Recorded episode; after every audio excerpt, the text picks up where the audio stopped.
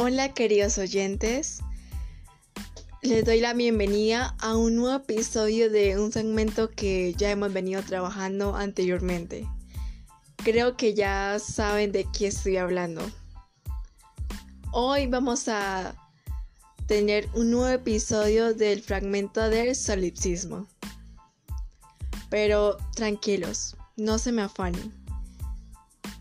Hoy les traigo una gran sorpresa vamos a ver sobre un filósofo idealista acorde a unas ideas totalmente diferentes que a las demás personas en la época en la que él vivía. Tal vez algunos todavía no saben de quién estoy hablando y otros tal vez sí.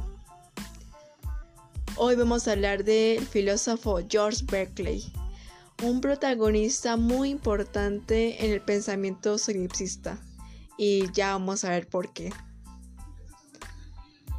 Bueno, George Berkeley partía de una presuposición de que lo esencial es analizarlo todo desde el punto de vista de las ideas, de lo inmaterial. Por eso se puede decir que él trabajaba más con los conceptos y todavía más allá de lo empírico. Esto era relativamente frecuente en su época, dado que había una influencia escolástica medieval. Él siempre se preocupaba esencialmente por las ideas, las cuales equiparaba a lo espiritual. Sin embargo, a diferencia de otros idealistas, él no era dualista, en el sentido de que no creía que la realidad estuviese compuesta por dos elementos fundamentales, como ya todos sabemos que es la materia y lo espiritual. Él era monista, en un sentido en el que prácticamente nadie lo había sido, solamente creía en la existencia de lo espiritual. Si nos centramos más en la vida de este filósofo, pues podemos deducir que la juventud de George Berkeley tenía ya una teoría en la que argumentaba a favor del idealismo, ya que para él no se podía saber si un objeto realmente es, solo podemos conocer cómo es percibido por la mente. Por lo tanto, solo podemos estar seguros de las ideas son reales y no necesariamente las cosas. Lo interesante de esos planeamientos que bien podrían destacarse como meras curiosidades es que cuando no pueden demostrarse como ciertos, también es imposible demostrarlos como falsos. Por eso no se puede justificar que la materia en verdad existe ya que vendrían una gran mar de preguntas existenciales, como preguntas de qué sucedió antes del Big Bang, de qué están hechos los agujeros negros, etcétera, etcétera. Para explicar mejor la teoría de él, vamos a dar un ejemplo muy utilizado y que tal vez ustedes conozcan. Se llama el cerebro en la cubeta. Un científico extrae el cerebro de una persona y lo mantiene vivo en alguna cubeta, cualquiera, con un líquido nutritivo. Como sabe que las percepciones son señales eléctricas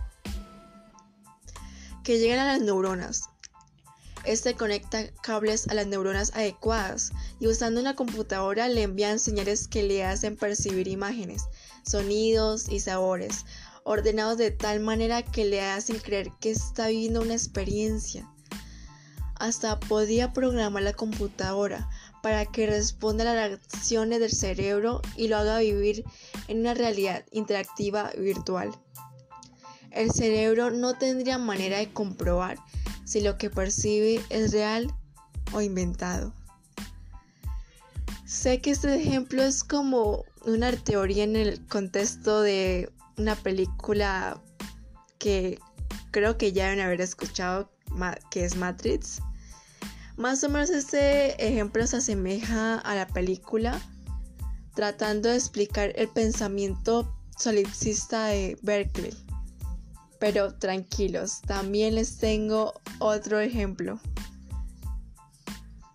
Pero lo vamos a ver después.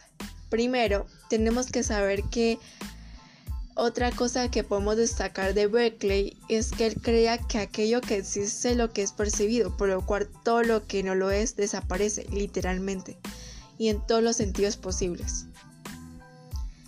Bueno, em,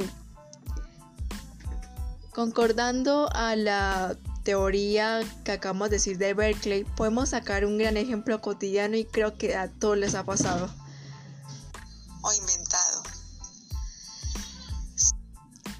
Bueno, eh, el ejemplo va así. ¿No les ha pasado que buscan algo y no aparece? Y van y le preguntan a, digamos, su mamá. Y le dice que le están que lo que le están buscando está en el lugar donde ya revisaron, pero todavía no lo encuentran, por lo que a su mamá va a buscar en el mismo sitio y lo encuentra de una vez. a mí me ha pasado eso en ocurría situaciones. Lo que quiero llegar en este ejemplo es que aunque este, este, este ejemplo que acabo de decir es muy simple y cómico, podemos aplicar lo que Berkeley decía en su teoría, ya que al no percibir ese objeto que desapareció literalmente, pero cuando llega tu mamá, como por ejemplo, lo percibe y lo encuentra automáticamente.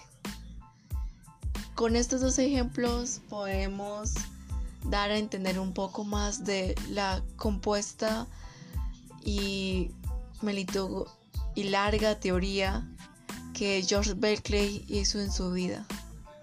Ojalá que les haya gustado esta charla y bueno, nos vemos pronto.